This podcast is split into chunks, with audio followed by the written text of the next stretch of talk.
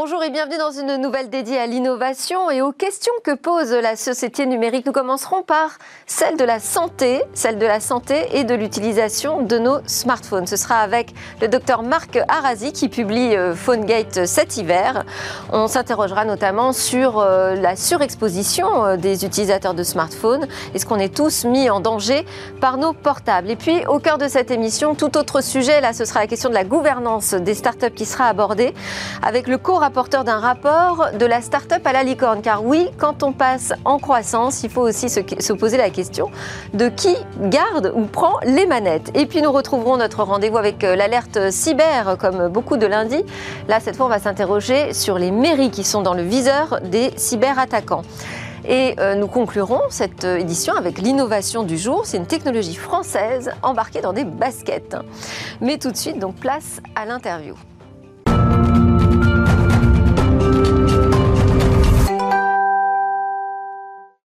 Mesures d'ondes, risques à l'utilisation intensive de smartphones sont des questions que nous abordons régulièrement dans Smartech. Cette fois, c'est avec le docteur Marc Arasi que nous allons en discuter. Alors Marc, bonjour. Vous êtes euh, l'auteur de PhoneGate, qui est paru aux éditions Masso cet hiver. Sous le titre, on peut lire aussi Tous surexposés, tous trompés, tous mis en danger par nos portables. Alors, euh, moi, ce que je comprends, c'est qu'on nous ment. Alors, on nous ment sur quoi précisément? Ou à peu près sur tout. Voilà, euh, on, a, on a surtout un. Mais c'est-à-dire, concrètement, nous sur quoi Voilà, si vous voulez, le, principe a été de, mettre une réglementation euh, pour protéger la santé des utilisateurs, et ça sous un vernis scientifique. Or, euh, je veux le dire ici, d'ailleurs, le livre en fait la démonstration, ça n'est pas de la science en, simplifié. Euh, on a essayé de protéger les utilisateurs des effets thermiques. Euh, en fait, tous les téléphones portables aujourd'hui qui sont mis sur le marché euh, sont à risque pour notre santé. Et il faut impérativement revoir l'intégralité de la réglementation. Et je ne dis pas que la réglementation française, il faut que ce soit la réglementation européenne et internationale. Ce sujet n'est pas franco-français. Il concerne 5 milliards d'utilisateurs. Donc la question, c'est, euh, pour vous, aujourd'hui, on a des mesures qui sont réalisées sur les émissions euh, des ondes électromagnétiques. Euh, pour vous, elles ne sont pas suffisantes, elles ne sont pas assez protectrices? Je vais prendre un exemple, comme ça, ce sera très concret pour les, gens qui nous regardent. Euh, il y a une réglementation européenne, il y a une réglementation américaine. Bien, sachez que depuis 1996, la, règlement, la réglementation américaine permet à un Américain d'être trois fois mieux protégé qu'un Européen. Est-ce qu'on considère que ça, c'est normal? Et euh, je sur le dire quoi? ça, Sur le niveau Sur le niveau d'exposition. D'exposition. il, y a un certain nombre de paramètres, je ne vais pas rentrer dans, dans, le détail, et le livre est là pour ça. Euh, la réglementation permet en Europe finalement de surexposer tout le monde, alors qu'aux États-Unis, les, mêmes téléphones portables vont Et en France, on dit que les, niveaux sont plus bas que ce qu'exige euh, la Commission européenne. C'est parfaitement, excusez-moi, c'est parfaitement inexact. Euh, et, tout ça, euh, aujourd'hui, j'ai envie de dire, c'est et je, pèse les mots. Qu'est-ce qui est hein, inexact alors? Parce qu'il faut répondre précisément. non, mais voilà, on a des mensonges d'État y compris d'ailleurs euh, des, éléments euh, de la directive européenne, qui sont totalement fausses, qui ne sont basés sur rien. Alors expliquez-nous, donnez-nous concrètement je vais vous donner un ce exemple. qui fait que vous puissiez affirmer cela. Bah oui, non, mais c'est justement... Parce que je sais que c'est dit, dans le livre, mais il faut quand même donner quelques clés à nos spectateurs. Je, vais en prendre un que, j'ai beaucoup répété dans le livre et qui, entre, entre parenthèses, a évolué depuis. C'est un certain nombre de, de scientifiques et d'experts, y compris notre agence nationale, et vous pouvez le retrouver trouvé sur les sites de l'Agence nationale des fréquences, disait pas de souci, on a des marges de sécurité qui ont été, euh, qui ont été mises en place, et en particulier une marge de sécurité de 50, ce qui fait que le, fameux DAS, débit d'absorption spécifique, peut aller jusqu'à 100 ou 200 watts par kilo. Voilà. Et euh, en se mettant, euh, en le répétant et en le répétant. Et là, tout récemment, dans un échange au Parlement européen, euh, j'ai pu faire confirmer à l'ICNIRP, hein, c'est cet organisme qui est à la base des, euh, de ces pseudo-recommandations scientifiques, j'ai pu leur faire, euh, leur faire écrire que tous ces éléments-là étaient faux. Voilà. Je ne sais pas si vous voyez l'importance de... Qu'est-ce que ça veut dire qu'ils étaient faux? Ça veut dire que enfin, ce que, je vais reprendre les mots de Van Rongen, hein, le, vice-président de l'ICNIRP. Il a dit tous les gens qui euh, disaient ou écrivaient cela se trompaient, ont mal interprété. Mais sur quoi? Nos recommandations sur le niveau d'exposition, sur la Donc protection. ça veut dire que les, le, point de départ hein, de, de PhoneGate, c'est euh, les smartphones que nous, que nous mesurons déjà sont au-dessus des niveaux qui sont exigés. Voilà, ça, J'essaye d'être concrète, hein, j'avance pas à pas. Alors c'est compliqué parce que le livre fait 400 pages, donc il faut euh, redonner euh, l'ensemble des éléments. Mais le, on part effectivement de, résultats euh, qui ont été de résultats de tests faits par l'Agence nationale des fréquences et qui ont montré que euh, les, les, seuils d'exposition, quand on les testait, euh, non pas comme ils étaient recommandés, mais en usage réel, c'est-à-dire au contact du corps, étaient très largement supérieurs au niveau d'exposition qui était affiché par le constructeur. Donc on a aujourd'hui, euh, si je schématise, on a deux grandes questions euh, sur euh, cette exposition aux ondes électromagnétiques. C'est un, est-ce que les mesures telles qu'elles sont réalisées sont suffisantes Donc vous vous dites non. D'ailleurs, vous n'êtes pas le seul à le dire. On a un spécialiste des mesures d'ondes électromagnétiques qui vient régulièrement dans l'émission pour expliquer qu'il faut pouvoir tester tous les smartphones et pas seulement un type, un prototype. et puis tout au long de sa durée de vie, puisque on l'utilise en général un an, deux ans, trois ans, peut-être même quatre ans, et donc euh, ça peut changer. Et puis il y a une deuxième chose, c'est est-ce que ces mesures sont suffisantes? Et vous, vous dites non plus, c'est pas suffisant aujourd'hui, on est trop exposé. C'est bien ça? Oui, et en plus, par rapport à, ce, que, vous, ce, que, vous, nous dites, c'est qu'on sait maintenant que, euh, comme pour le scandale du Dieselgate, d'où le nom Foodgate, euh, des industriels ont fait quoi? Ils ont préparé des téléphones, puisque vous, vous allez en vendre 10 millions, mais vous allez en faire certifier un seul. Donc, qu'est-ce qu'on fait? Un certain nombre d'industriels euh, Ils ont préparé le téléphone pour essayer de présenter les DAS les, plus bas. Donc, on a déjà ce premier élément. Et ensuite de quoi euh, Ils se sont pas arrêtés là. Ils ont été jusqu'à mettre des logiciels espions qui pouvaient, euh, au moment où on fait le, fameux contrôle de DAS, reconnaître le fait qu'on était euh, dans le cadre d'un test et faire en sorte d'abaisser, là encore, le seuil de DAS. c'est pour vous dire que... Et vous comparez au Dieselgate ah ben, On est clairement dans la même situation du Dieselgate parce que... Mais alors là-dessus, sur les preuves, vous citez un monsieur X voilà. Alors, je, vous avez parfaitement raison. Nous avons, euh, au fur et à mesure de ce travail d'enquête, parce que il faut bien comprendre une chose, c'est que euh, pour arriver à, ça, il nous a fallu d'abord mener des actions judiciaires, actions judiciaires qui ont permis déjà de révéler une partie des preuves, puisque elles étaient gardées secrètes, et aujourd'hui elles sont disponibles. Il y a un data, la NFR a été, l'agence nationale des fréquences a été obligée de les publier. Et parallèlement, si vous voulez, on a euh, bien évidemment des gens courageux qui ont euh, à un moment donné, sont venus vers nous et vers moi et me dire oui, vous avez raison. Euh, simplement, moi, si aujourd'hui euh, j'apparais, bah, ma vie sera anéantie parce qu'il faut vraiment se rendre compte des enjeux. Et à ce moment-là, nous, on a eu voilà, un certain nombre d'informations qui ont d'ailleurs été, comme je l'explique dans le livre, hein, parce que c'est, c'est pas ma parole, puisque par exemple le complément d'enquête qui est, sorti sur France Télévisions, donc là mi-novembre, enfin le journaliste Nicolas Vescovaci a eu l'occasion de rencontrer des sources avec lesquelles on, l'a mis en contact, mais simplement, enfin je, veux le dire parce que c'est, pas de, je trouve ça, je trouve ça dommage, une partie des témoignages et en particulier des sources euh, n'ont pas été euh, mises dans le reportage. Euh, c'est dire aujourd'hui à quel point ces sujets font peur. Après, ça, c'est des choix journalistiques, j'imagine. ce, qui, ce, qui est, ce qui est grave, c'est le lien que vous faites avec les cancers du cerveau. Qu'en est-il? Parce que dans complément d'enquête, clairement, cette, cette, question est posée, hein, du lien entre les deux. Qu'en est-il des faits à ce sujet? Alors, là, euh, nous avons l'agence Santé publique France, hein, dont on entend parler euh, matin, midi et soir, qui a sorti son rapport annuel sur les cancers. Et euh, pour les cancers du cerveau, et en particulier les cancers les plus graves, ce qu'on appelle les glioblastomes, qui sont des cancers avec de très très très mauvaises solutions de, de, traitement, ou pas de traitement du tout d'ailleurs, on a aujourd'hui une multiplication par 4 et plus de ces glioblastomes sur les 30 dernières années, un peu ce qui correspond à la période où on a augmenté l'utilisation des téléphones portables de manière exponentielle. Et Santé publique France va jusqu'à faire le lien hein, entre euh, les, les euh, c'est le lien possible entre cette augmentation, cette multiplication hein, et le, le, la cancérogénicité des ondes. Et pour fixer euh, des chiffres, sur les 20 dernières années, ça représente à peu près 50 000 morts.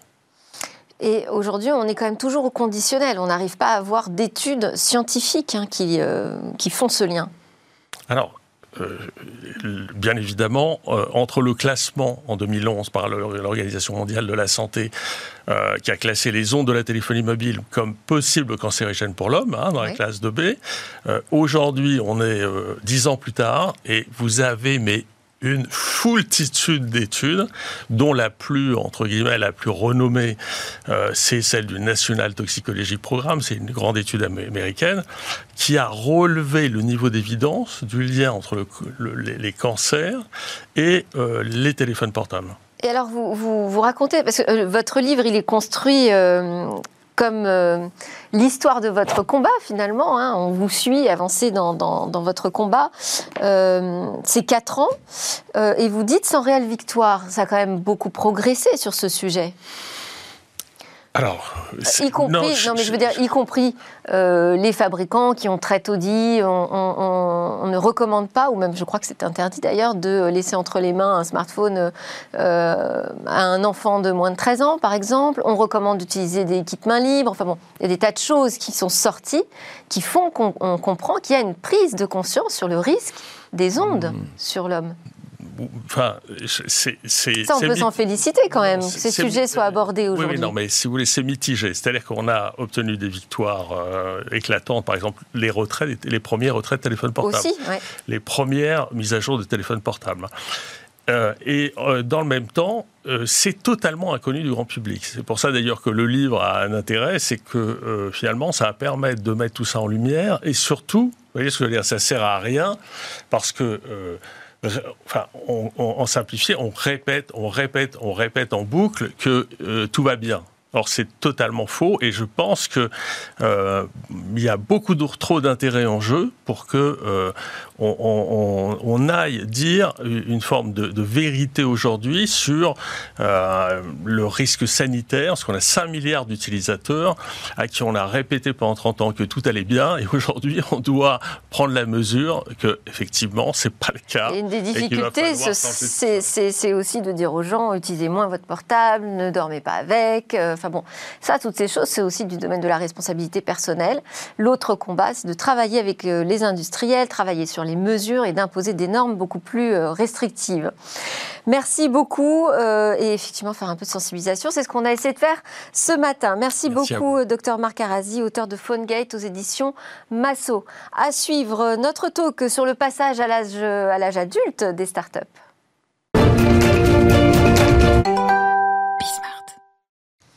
Qui doit tenir le gouvernail des startups? Alors quand euh, la petite entreprise devient grande, elle doit se doter d'un conseil d'administration qui devient l'organe de direction de la société. Il est composé de trois administrateurs au minimum et d'un président du conseil d'administration. Alors ce président peut être le DG de l'entreprise, mais pas forcément. Parfois il est même préférable qu'il ne le soit pas. La gouvernance, eh bien c'est ce sujet hein, qui euh, porte les questions euh, de croissance, nous disent les professionnels. Et donc si l'on veut plus de licorne en France, peut-être va-t-il falloir que l'on progresse aussi de ce côté-là? C'est ce que nous allons voir avec Bertrand de Talouet, directeur général de Créadev, fonds d'investissement de la famille Mullier. Il est également co-rapporteur avec Véronique Sobo de la publication de l'IFA, qui est l'Institut français des administrateurs. Ce rapport a été remis à Cédric O très récemment et il est titré De la start-up à la licorne pour une gouvernance de croissance. Avec euh, moi également Mehdi Ouchalal, cofondateur de Legal Place et de Canoun, qui est un cabinet d'avocats qui accompagne la la digitalisation des services juridiques des TPE-PME. Et au board de LegalTech, j'ai noté qu'il y avait deux fonds d'investissement, trois cofondateurs et un administrateur indépendant. On va pouvoir parler de cela. Également avec nous en visio, Marine Coty-Eslous, PDG et fondatrice de Lucine. C'est une start-up qui a été créée il y a quatre ans, spécialisée dans les thérapies numériques, les DTX, pour soulager les douleurs chroniques. Alors Lucine a procédé euh, il y a quelques mois à une importante première levée de fonds, 5 million et demi d'euros, à la suite de quoi elle a mis assez euh, logiquement donc en place un conseil d'administration représentant ses principaux actionnaires. Bertrand de Talouet, bonjour, on va bonjour. démarrer ensemble puisque vous avez euh, coécrit un rapport sur cette question de gouvernance des startups. Est-ce que, comme je le disais, si on veut plus de licornes en France, donc plus de géants numériques français, il va falloir que l'on progresse du côté de la gouvernance? Oui, c'était vraiment notre conviction qui a animé la création de ce groupe. Euh, c'est que beaucoup de start-upers, beaucoup d'entrepreneurs ne croient pas forcément euh, à cette gouvernance qui leur paraît un peu administrative. Et puis, euh, certains actionnaires aussi, fonds d'investissement, se disent bah, pourquoi créer cet organe supplémentaire La relation est simple entre le fonds d'investissement et, et l'entrepreneur. Et puis, on va juste faire les bons PV qu'il faut. Voilà. Et en fait, notre conviction, c'est que si on ne met pas très tôt en place cette sorte de dualité, d'altérité, j'ai envie de dire, entre l'entrepreneur, qui est un peu dans la solitude du coureur de fond parfois, et puis ce collectif, à la fois bienveillant et exigeant, qui va lui apporter un miroir, qui va lui apporter un recul, qui va lui apporter une capacité de projection, d'encouragement, alors on risque vraiment de se retrouver dans des situations de tension, de solitude, de, paliers qu'on a du mal à franchir. Et euh, en France, on a vraiment une marge de progression importante sur cette question Oui, parce que quand on a fait ce travail d'enquête, euh, on a constaté qu'il y avait encore ce, euh, ce scepticisme, ou parfois même cette, ce rejet, ou cette défiance, ou cette tension, je le redis, entre parfois les, les, les, actionnaires et l'entrepreneur, et qui avait véritablement un besoin de, de canaliser et d'accompagner. Et puis, euh, le constat, il est là, c'est que euh, aujourd'hui, la French Tech euh, est extrêmement dynamique. Par contre, elle crée peu encore de champions. C'est en train de, c'est en train de changer. Hein. Mais, mais, mais, on voit peu l'émergence de ce qu'on appelle dans notre jargon les scale-up et puis ces fameuses unicorns. Et pour cela, on pense que la gouvernance est un des moyens clés, un, moyen à la fois de structuration et d'accélération. En tout cas, c'est un sujet qu'on aborde pas souvent. On parle souvent de la question des levées de fonds, mais pas toujours de la question de gérer la croissance et finalement le, management euh, de cette euh, croissance. Mehdi Ouchalal, euh, j'ai dit que vous étiez cofondateur de Legal Place et Canoun. Legal Place, vous n'êtes plus directeur général, mais vous êtes directeur général de Canoun également. Donc on voit que les choses bougent, évoluent. comment ça s'est passé pour vous la découverte du conseil d'administration, avoir un board alors, le board, c'est un organe au début qu'on vit comme quelque chose d'imposé, puisqu'à partir du moment où on lève des fonds, donc nous, nous avions levé au début en seed, donc en amorçage 1 million d'euros, puis après en série A 5, 6 millions d'euros. Euh, donc 7 millions d'euros au total. Euh, on le vit d'abord comme un organe qui est imposé par un pacte, par un pacte, par le document qu'on signe, qui est l'accord un peu qui va matérialiser euh, la relation avec les, investisseurs. Et donc, on le Quelle est la part choisie dans la constitution du board? La, part choisie en termes de, de, personnes. En fait, alors en général, ça c'est ce qui se fait en général, hein, c'est que les investisseurs proposent leurs membres, les fondateurs proposent aussi leurs membres, en général c'est eux-mêmes, de sorte à ce que ça crée un équilibre. Et euh, à partir d'un certain niveau, on va nommer aussi une tierce personne qui est un membre indépendant qui va arbitrer, euh, enfin le rôle principal de cette personne, c'est d'arbitrer en cas de, euh, désaccord sur certains points stratégiques. Qui n'est pas forcément donc actionnaire, même pas du tout actionnaire de, de l'entreprise, et qui est nommé par qui est nommé d'un commun accord par euh, les, euh, les, deux parties, les deux grandes parties que sont les fondateurs et euh, les, les, investisseurs. Donc au départ, vous dites que c'est quelque chose de subi, même si on peut quand même choisir une partie de son conseil d'administration. Alors voilà, on le voit au début comme quelque chose de subi, parce que bah, c'est un, un, organe qu'il va falloir tenir, hein, en général, entre une fois par mois, une fois, et une fois par trimestre. et donc, il va falloir le préparer, préparer donc tout, tout, les, tout le reporting qu'il faut, à la fois financier, sur le produit, sur le marché sur la rentabilité. Euh, donc ça fait du travail, mais on se rend, très vite compte que bah, ce travail il est essentiel parce que ça permet de prendre du recul sur, euh, bah, sur son activité, parce qu'on est très souvent quand on est entrepreneur, on est la tête dans le guidon, on n'a pas ce temps de recul. Mais en préparant le travail, en le présentant à ses investisseurs et aux membres indépendants lorsqu'il existe, ça permet d'avoir un miroir. C'est exactement ce que disait Bertrand, un miroir d'un de, board qui va venir challenger euh, à la fois sur le plan financier, sur le plan opérationnel, et, euh, et je l'espère demain sur d'autres plans. c'est, enfin, moi, c'est l'un des créés dans, dans le, le, groupe de travail qu'on a constitué. Il y a un autre sujet qui est l'organisation RH de, de, de, la structure. D'accord. Alors ça, on, en, on en, parlera tout à fait. On va donner la parole à Marine Cotillé-Slous, donc PDG fondatrice de Lucine, qui nous parle depuis Bordeaux. Bonjour Marine. Bonjour. Alors, je vous ai rencontré à l'occasion de la remise de ce rapport de l'IFA euh, au secrétaire d'État au numérique euh, Cédric O sur la gouvernance des startups. Euh, J'ai trouvé votre approche de la gouvernance très convaincante. Alors, dites-nous aujourd'hui dans Smartech quel rôle peut ou doit jouer la gouvernance dans le développement de l'entreprise? Je crois qu'on peut pas faire sans. Euh, si je reprends un petit peu l'histoire, euh, l'histoire de Lucine, euh, c'est une société qui a, levé en site 5,5 millions et qui, du jour au lendemain, doit prendre des décisions qui vont impacter à peu près les 4 à 5 prochaines années de sa vie et va impacter surtout le fait de passer de la start-up à la scale-up, justement. Et cette structuration-là ne peut pas se faire qu'avec l'équipe de direction. Ce n'est pas possible. Un conseil d'administration, ça permet, à mon sens, de, euh, comme le disait très justement Mehdi, sortir la tête de l'eau en tant que PDG, mais également euh, de prendre ensemble des décisions qui vont impacter l'avenir de l'entreprise. Et moi, j'aime beaucoup rappeler le fait que je suis un bébé entrepreneur, que ça fait euh, quatre ans que je suis chef d'entreprise. Avant, c'était absolument pas le cas. Et j'ai la chance au sein du conseil d'administration d'avoir six investisseurs et à eux tous, ils ont dû être à 300 entreprises. Donc cette richesse, ce savoir, il est essentiel pour prendre des décisions correctes. Et comment vous arrivez à créer une cohésion, un esprit d'équipe euh, au sein de ce conseil?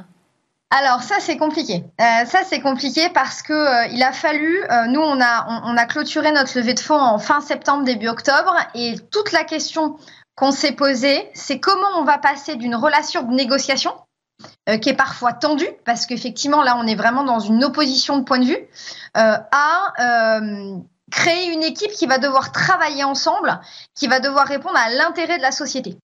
Et c'est vrai que le premier conseil d'administration au mois fin octobre qu'on a réalisé était un conseil d'administration, euh, somme toute, euh, assez innovant, euh, voilà, avec une première journée où euh, j'ai fait intervenir un poète d'entreprise, par exemple. j'ai fait intervenir aussi une patiente experte pour nous rappeler ce qu'était la douleur chronique et en fait qu'est-ce qui faisait qu'on allait se battre tous les jours pour faire que notre société fonctionne. Et réussir effectivement à se rappeler derrière les fonctions de financier, derrière les fonctions de CEO, qu'est-ce qui fait qu'on a voulu travailler ensemble pour un projet? Qu'est-ce qui fait qu'on s'est choisi aussi? Parce qu'on a eu cette chance-là, par contre, c'est de se choisir. Et qu'est-ce qui fait qu'on va réussir à passer effectivement de l'étape de négociation à l'étape d'équipe? Alors, c'est quelque chose qui prend du temps. Hein. On l'a fait sur le premier conseil d'administration. On l'a fait aussi sur le deuxième, en, une partie sur le premier et le deuxième, en partageant de l'information sur Lucine, c'est-à-dire en, en refaisant quelque part une mise à niveau euh, de ce qu'était Lucine sur tous ces aspects, pour ensuite avoir une équipe, et je dis bien une équipe, dans l'entreprise qui va prendre des décisions avec nous. Et donc ça, euh, bah, ça prend du temps et c'est toujours en cours. Hein. Une réaction, Bertrand euh, Oui, bah, j'étais, je suis très touché par ce que dit Lucine, parce qu'en fait, euh, ce que je ressens, c'est que l'entrepreneur lui-même est, aux manettes. il ne pas, il subit pas son conseil. Et vous l'avez dit tout à l'heure, il peut, il peut contribuer à choisir ses administrateurs. Et puis, il est avec son chairman, quand il y en a un, garant aussi du fait que ce collectif est un peu euh, responsable du sens du projet de l'entreprise. Il est le miroir de l'entrepreneur pour dire le pourquoi. Et donc ce pourquoi et donc cette journée. Les administrateurs définissent la stratégie. C'est ça. Il la valide. Il la valide. Moi, j'aime à dire que c'est plutôt à l'entrepreneur de proposer ses options stratégiques. Mais il y a toujours cet effet miroir ou cet effet presque maïotique parfois, hein, d'aider l'entrepreneur à accoucher de sa propre vision. Et c'est ce dialogue-là qui est riche, et donc de, de, prendre une journée entière, comme le, comme le, euh, comme vous le décrivez à l'instant, avec votre conseil, voilà, euh, ça me paraît euh, très sain. Et presque une fois par an, je pense que le conseil devrait prendre ce type de journée de, recul. Mais ça veut dire qu'il n'y a pas une marche à suivre très précise. Hein. C'est quelque chose qu'on crée, qu'on invente avec son conseil d'administration. Vous, vous avez aussi travaillé pendant des années en cabinet d'affaires. Vous avez vu plusieurs, j'imagine, conseils d'administration. C'est un sujet complexe, ça, ce moment où on passe cette étape? Alors, comme le disait très bien Marine, on passe d'un rapport de séduction, parce que le conseil d'administration, donc c'est, il est issu des, enfin, en partie des investisseurs, donc les investisseurs, on les séduit on leur parle de, de son, son bébé, hein, qui est sa boîte, et donc on, on, en montre les plus beaux aspects. Alors bien sûr, il y a le business plan, on discute de beaucoup de choses, mais donc on passe de ce rapport de séduction à un rapport de travailler ensemble. Et c'est comme, c'est comme le mariage, hein. on passe de la séduction à on est marié, maintenant on va construire ensemble une famille, et cette famille, c'est, c'est l'entreprise. Euh, et donc, le, euh, le, le, fonctionnement, alors oui, on est toujours un peu sur quelque chose de, de, de, créatif, hein, parce qu'il euh, y a des personnalités qui vont plus ou moins bien s'entendre les unes avec les autres. Après, il y a quand même une marche à suivre, hein, une marche à suivre avec une méthode appliquée, et, et, ça, enfin, il vaut mieux éviter de trop innover, parce que derrière, en fait, il faut quand même revenir au basique, qui est tenir, bah, tenir sa, sa, boîte et avoir un conseil d'administration qui joue pleinement son rôle de, de conseil, hein, de conseil, clairement, il y a le mot conseil hein, dans le conseil d'administration, mm. et de validation de la stratégie qui est proposée par, euh, par les fondateurs.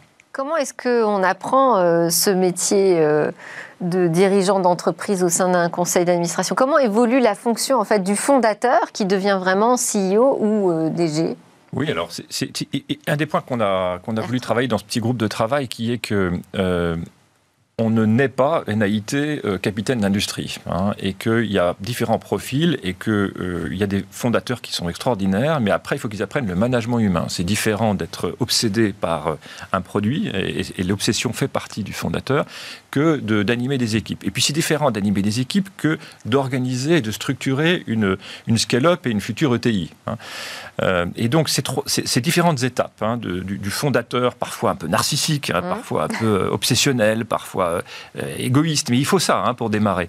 À celui qui, au contraire, euh, est dans, est dans, est dans l'empathie, qui est le propre du management humain, puis après, celui qui va être dans l'organisation, qui est le propre du capitaine d'industrie, je pense que le conseil a un rôle majeur à jouer dans cet accompagnement, dans ce grandissement de l'entrepreneur à côté de la croissance de son entreprise. C'est les deux qu'il faut mener en parallèle. Comment ça se passe euh, Il y a beaucoup de cas de cofondation, c'est votre cas d'ailleurs. Hein. Donc on arrive euh, avec un binôme, souvent. Euh, il y en a un qui est peut-être plus dans la technologie, et l'autre qui va être plus dans la stratégie, le marketing. Donc finalement, avec ce binôme, on a déjà un embryon de président-directeur général. En fait, euh, c'est ça. On a très souvent dans les cofondateurs, on a euh, des binômes ou même trois, quatre personnes qui ont chacun un rôle, un rôle à jouer dans le lancement d'une euh, d'une start-up. Et donc il y en a un qui va s'occuper du produit, l'autre de la tech, l'autre du marketing, comme vous le, vous le disiez ils ont des compétences, ils sont très forts. Hein. S'ils arrivent à lever en si dans Serie A, bah, ils sont bons dans ce qu'ils font. Ils sont passionnés par leurs produits, passionnés par le marché, passionnés par la manière dont ils vont adresser le marché et trouver, craquer quelque chose. Hein. On utilise beaucoup ce terme de craquer un marché. Euh, mais derrière, ce ne sont pas du tout, du tout les mêmes compétences que, qui seront, euh, auxquels on va faire appel quand on va passer au stade de scale-up. Ça veut dire quoi Qu'est-ce qui change alors? Bah, la, scalabilité, en fait, c'est quoi? C'est faire face, donc c'est un terme issu de emprunter de l'informatique.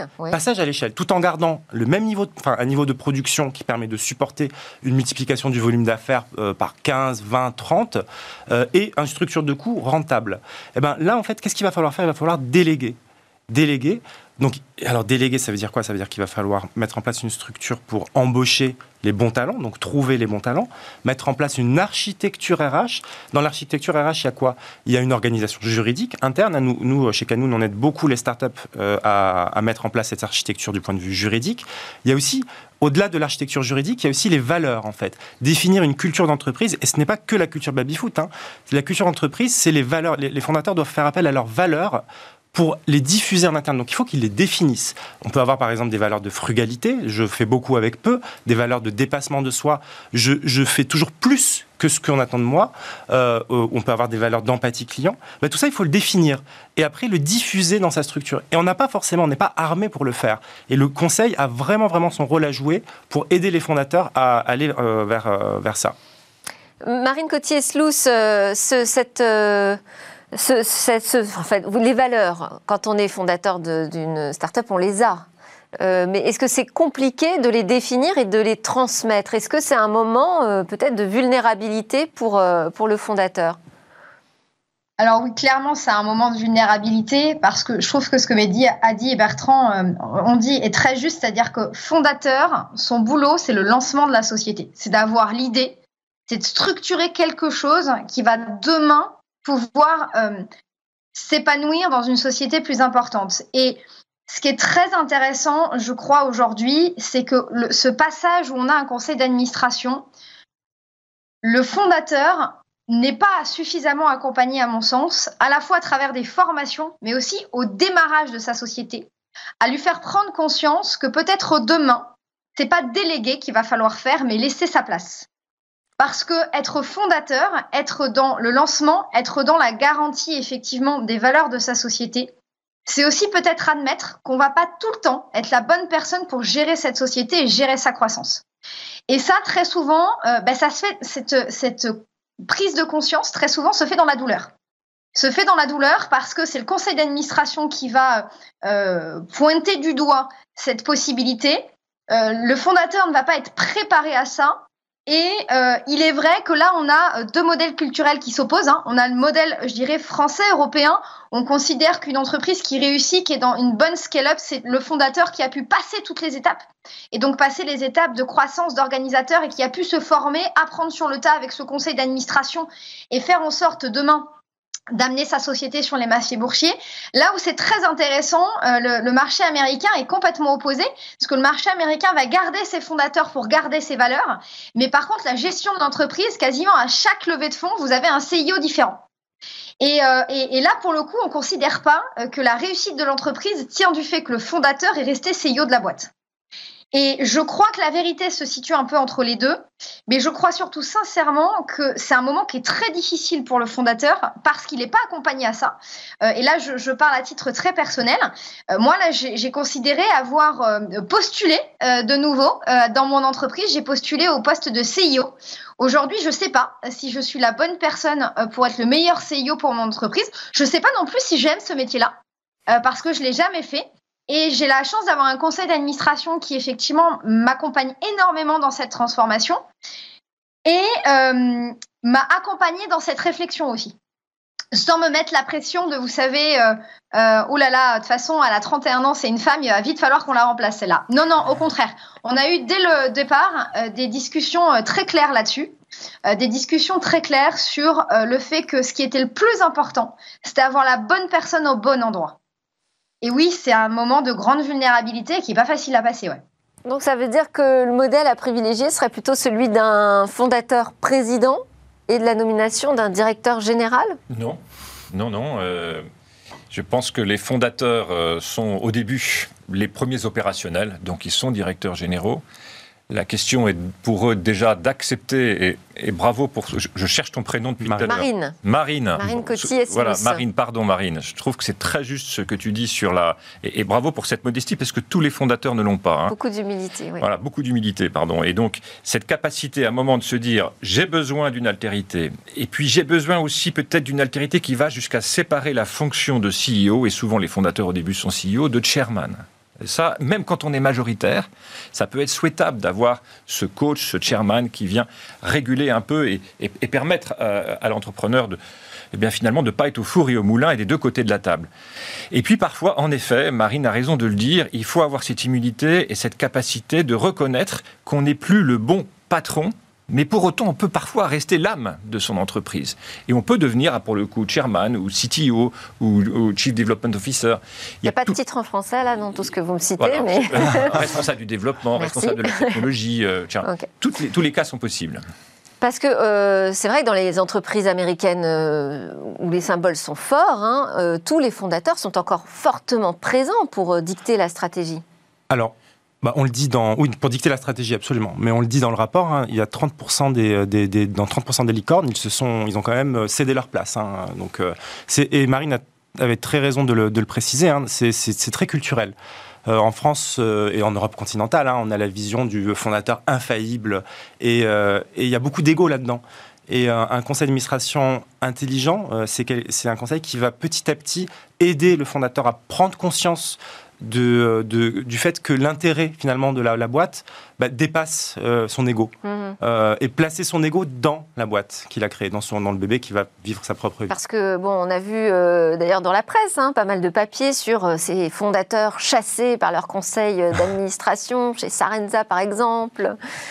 Oui, alors un des enjeux de, de notre rapport, c'est effectivement de, de, faire en sorte le, que ça soit le plus fluide possible. C'est-à-dire que souvent, quand c'est brutal, c'est parce qu'il n'y a pas eu cette gouvernance, qu'il n'y a pas eu cette, ce, dialogue en transparence et en confiance. Alors, dans le rapport, vous citez sept euh, clés euh, à l'attention des entrepreneurs et entrepreneuses pour faire de cette gouvernance un élément de performance. Est-ce qu'on peut les citer, ces sept clés? Oui, bah alors la première, c'est le, le, mentorat. Hein. c'est de dire que quand on, démarre un, projet, il faut tout de suite penser cette altérité. Alors, vous l'avez souligné tout à l'heure, parfois un entrepreneur, il peut avoir son collègue euh, qui est avec soi, mais ça n'empêche pas le regard d'un tiers. Et souvent, c'est un autre entrepreneur qui est libre euh, de, jugement et qui est vraiment dédié au succès de, son collègue. Et donc, aller chercher un, entrepreneur qui vient jouer un peu le rôle du confident dans la tragédie de Racine, si je puis dire, ça c'est très utile. Et puis, c'est comme ça qu'émerge progressivement une dualité, une gouvernance, et puis un collectif avec les premiers investisseurs qui viennent. Le deuxième euh, euh, clé, majeur, c'est confiance et transparence. Hein. C'est-à-dire qu'il ne peut pas y avoir de vertu du conseil si l'entrepreneur ne se sent pas libre de dire tout ce qui se passe et en, bienveillance. Tout dire au conseil d'administration. Y compris ses difficultés, y compris ses enjeux. Et ça veut dire qu'en retour, il attend une bienveillance qui, n'empêche pas l'exigence hein, et qui n'empêche pas ce dialogue, y compris sur sa propre pertinence. Donc ce jeu-là, il, il, paraît simple, il paraît plein de bonnes intentions, il n'est pas gagné. Il y a beaucoup de conseils dans lesquels progressivement, consciemment ou pas, se développe une forme de défiance. Parce qu'il y a eu un incident. Et à ce moment-là, l'entrepreneur se recroqueville. Et là, on va à l'échec. Et donc cette qualité d'instaurer de, la confiance, y compris de la part des administrateurs, d'éviter de, jouer un jeu de rôle, le conseil n'est pas l'assemblée des actionnaires. Et très souvent, dans les fonds d'investissement, c'est un peu le risque, c'est qu'on confond l'intérêt des actionnaires et l'intérêt de l'entreprise. D'où l'intérêt, troisième clé, d'avoir un indépendant très tôt de placer quelqu'un qui ne soit pas le représentant de tel fonds d'investissement ou tel fonds d'investissement ou des fondateurs, mais d'avoir quelqu'un qui vient pour son expertise, sans, euh, sans avoir d'intérêt particulier. Il peut lui-même investir un peu, nous nous le recommandons. D'accord. Ni trop ni pas assez. Parce que en investissant, eh ben, quand même, c'est son argent, donc il se sent impliqué, mais il n'est pas en conflit d'intérêt. Et cet indépendant-là apporte, et ça peut être le chairman, apporte une qualité de régulation qui est nécessaire pour éviter que le Conseil se transforme en chambre des tensions des actionnaires et, des fondateurs qui sont inévitables dans la vie d'impact. Donc voilà un troisième, une euh, troisième clé qui nous paraît importante. Une quatrième clé, c'est que nous sommes là, nous, dans ce groupe, pour dire grandissez, passez à l'échelle. Et ce passage à l'échelle suppose d'anticiper. Et ça suppose qu'il y ait un dialogue stratégique dans les conseils. Et donc qu'on évite de parler pendant trois heures pardon, du passé et du reporting. Le reporting peut se faire dans des business reviews à part, et puis on passe un quart d'heure sur le passé. L'essentiel, c'est de parler du futur, c'est de parler des hommes et des femmes de l'entreprise, c'est de parler des options stratégiques. Et ce temps-là, ce temps de, prospective euh, euh, et d'options, et pour ça, il faut aussi que l'entrepreneur arrive avec des options, qu'il ne vienne pas avec un deck fermé, mais qu'il vienne avec des problématiques, qu'il arrive à problématiser son propre, ses propres défis. Et à ce moment-là, se joue euh, une clé majeure, la dernière qu'on a indiquée, qui est cette l'expression est banale, mais elle est très importante, cette intelligence collective. Mhm. C'est-à-dire que si, si personne ne vient avec une volonté de domination, s'il n'y a pas d'emprise, et s'il y a un respect de la diversité des, des profils, à ce moment-là, il se passe ce miracle qui est que l'intelligence collective est plus intelligente que la passion de l'entrepreneur et que l'intelligence suprême de tel ou tel administrateur. Donc l'expertise chiffrée de, l'entreprise. On va demander à Marine Cotier-Slou si elle se projette déjà comme une licorne. Alors j'aimerais bien, euh, mais moi j'aimerais bien être une entreprise du 440. Euh, sortir de être une industrie française. Voilà, moi j'ai une préférence pour le terme industrie française que licorne, euh, parce que industrie française pour moi ça veut dire que euh, on a notre nos, nos, cornes entre guillemets, on a notre notre réussite par notre chiffre d'affaires et pas par la levée de fonds. La levée de fonds doit être un moyen et pas une finalité. C'est pour ça que j'ai une préférence pour devenir, oui, j'espère, une, big farm euh, digitale euh, française. Très, très bien. On le souhaite, on le souhaite à Lucine. Euh, juste d'un mot, on n'a pas tellement eu le temps de l'aborder, mais pour vous, une des clés de la réussite, c'est la gestion des talents dans une entreprise. C'est très important pour les startups. et le conseil d'administration peut jouer un rôle là-dessus. Complètement. En fait, Assez rapidement. oui, assez rapidement. Euh, il, euh, mais on, en a parlé, hein, mais en gros, il ne s'agit pas que de recruter des bons CV, des gens en fonction. J'ai recruté des, gens qui ont des super diplômes, ingénieurs, écoles de commerce. Il faut vraiment. Enfin, on peut, on peut prendre la métaphore de l'équipe de France. Hein. Euh, il faut trouver les gens qui vont pouvoir interagir entre eux pour mener un collectif. Et c'est très important.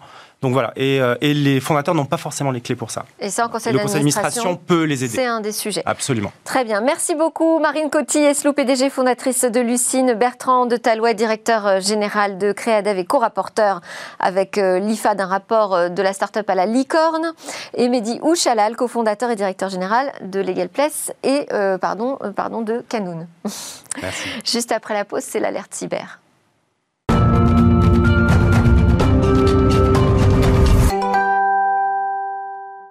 Et nous voilà de retour pour la suite de Smartech et notre rendez-vous, l'alerte cyber avec Damien Bancal, journaliste spécialisé en cybersécurité, cyberchercheur et fondateur du site d'alerte zataz.com. Bonjour Damien. Bonjour. Aujourd'hui, alors on lance l'alerte auprès des mairies euh, qui n'échappent pas aux attaques évidemment.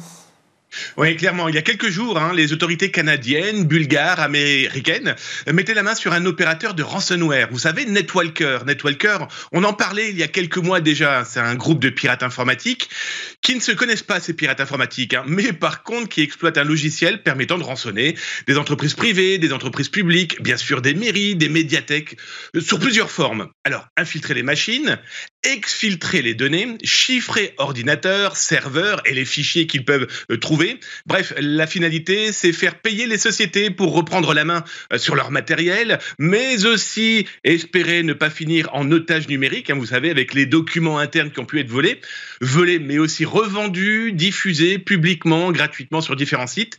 Et parmi les victimes de ce groupe pirate, on avait par exemple la ville de La Rochelle ou encore l'école des nurses de l'Ontario, euh, soit plusieurs centaines de victimes. Alors, des opérateurs affiliés, hein, et l'opérateur qui vient d'être arrêté est un opérateur canadien et il aurait à son tout petit niveau, imaginez un petit peu la chose, impacté 91 entreprises, dont des mairies, pour un total, accrochez-vous bien, 27 millions de dollars de rançon rien qu'à lui. Oh. Euh, donc on peut dire que les municipalités euh, semblent être une cible de choix.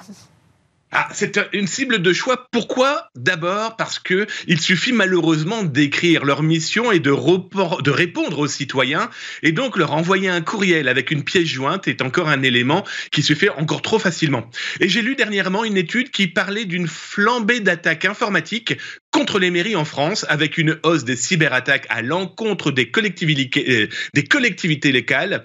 L'étude parle de 50% de hausse rien que cette année.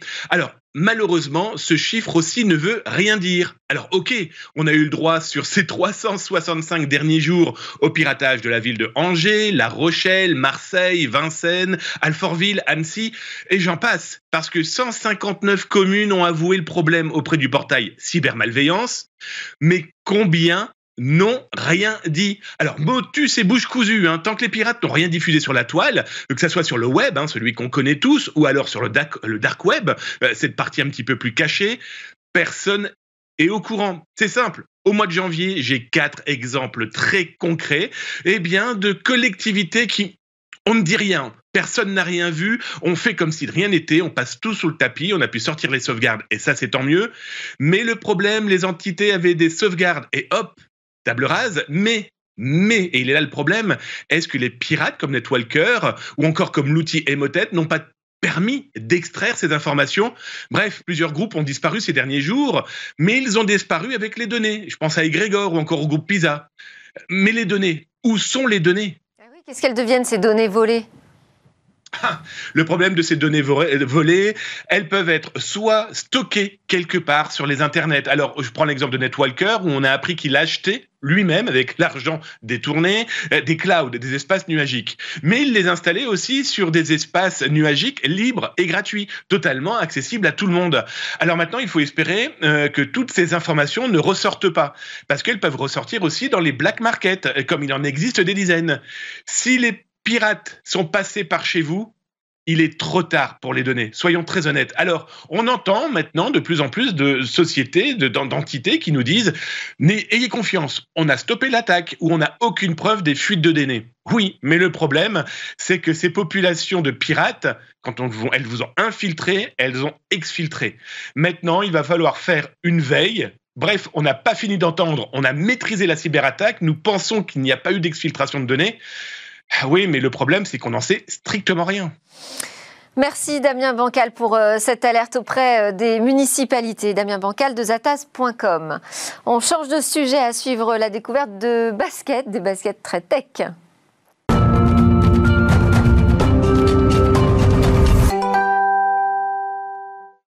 À quoi ressemblera demain On va poser cette question à Cécilia Sévry avec son innovation du jour. Bonjour Cécilia. Bonjour Delphine. Aujourd'hui, on va commencer la semaine de bon pied. Je fais exprès de le dire comme ça. Jeu de mots, désolé. bien parce qu'on va parler des baskets. Euh, elles ont été développées par la marque Wiseweight. C'est une marque française, marseillaise précisément. La particularité de ces chaussures, eh bien, c'est qu'elles réduisent les chocs sur notre musculature. Euh, mais attention, on ne parle pas d'une simple euh, semelle hein, qui va changer la donne. Ici, la marque a travaillé 4 ans euh, avec des chercheurs en biomécanique. Euh, pour tout vous dire, Westwage a débuté en fait euh, avec des crampons, les chaussures pour le football, et puis ensuite ils sont passés au running. L'idée c'était vraiment de faire une technologie adaptée à des sportifs qui ont besoin de faire attention à leur corps. Et puis là, ils lancent le lifestyle en réunissant, réunissant toutes ces compétences. Euh, L'idée c'est de réduire considérablement euh, le mal du siècle, les douleurs du dos, mais aussi les douleurs du genou, du tendon d'Achille, voilà, de protéger le corps humain. Et donc pour ça, il y a une technologie qui se cache sous la semelle. Oui, en fait, trois solutions brevetées vont être retrouvées sous la semelle. D'abord, il y a la structure de la chaussure qui respecte la biomécanique du pied. Autrement dit, elle est pensée euh, pour s'adapter à la forme du pied, même en mouvement. Et puis, par-dessus, il y a une lame de polyamide pour dynamiser la foulée, pour insuffler une impulsion et éviter que la voûte plantaire ne s'écrase sur la semelle. Ensuite arrive le wedge. Le wedge, c'est une sorte de semelle amovible euh, qu'on vient poser euh, sous, le talon dans la chaussure. C'est l'élément central parce qu'il est fabriqué en gel élastomère et c'est lui qui va amortir les chocs et réduire les vibrations, euh, ces vibrations qui, proposent, euh, qui provoquent pardon, ces douleurs articulaires.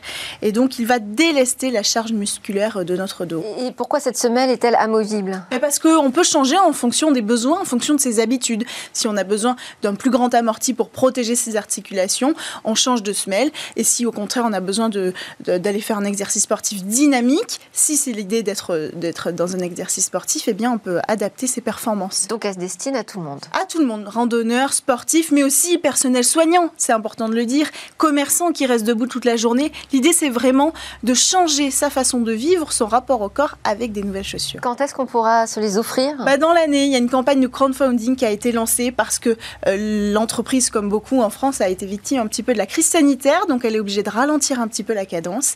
Et avec ce crowdfunding, elle espère enfin lancer cette, euh, cette ligne lifestyle dans l'année. Merci beaucoup, Cécilia Sévry. C'est l'heure euh, du Lab Startup. Vous allez nous présenter quatre jeunes pousses innovantes. À tout de suite.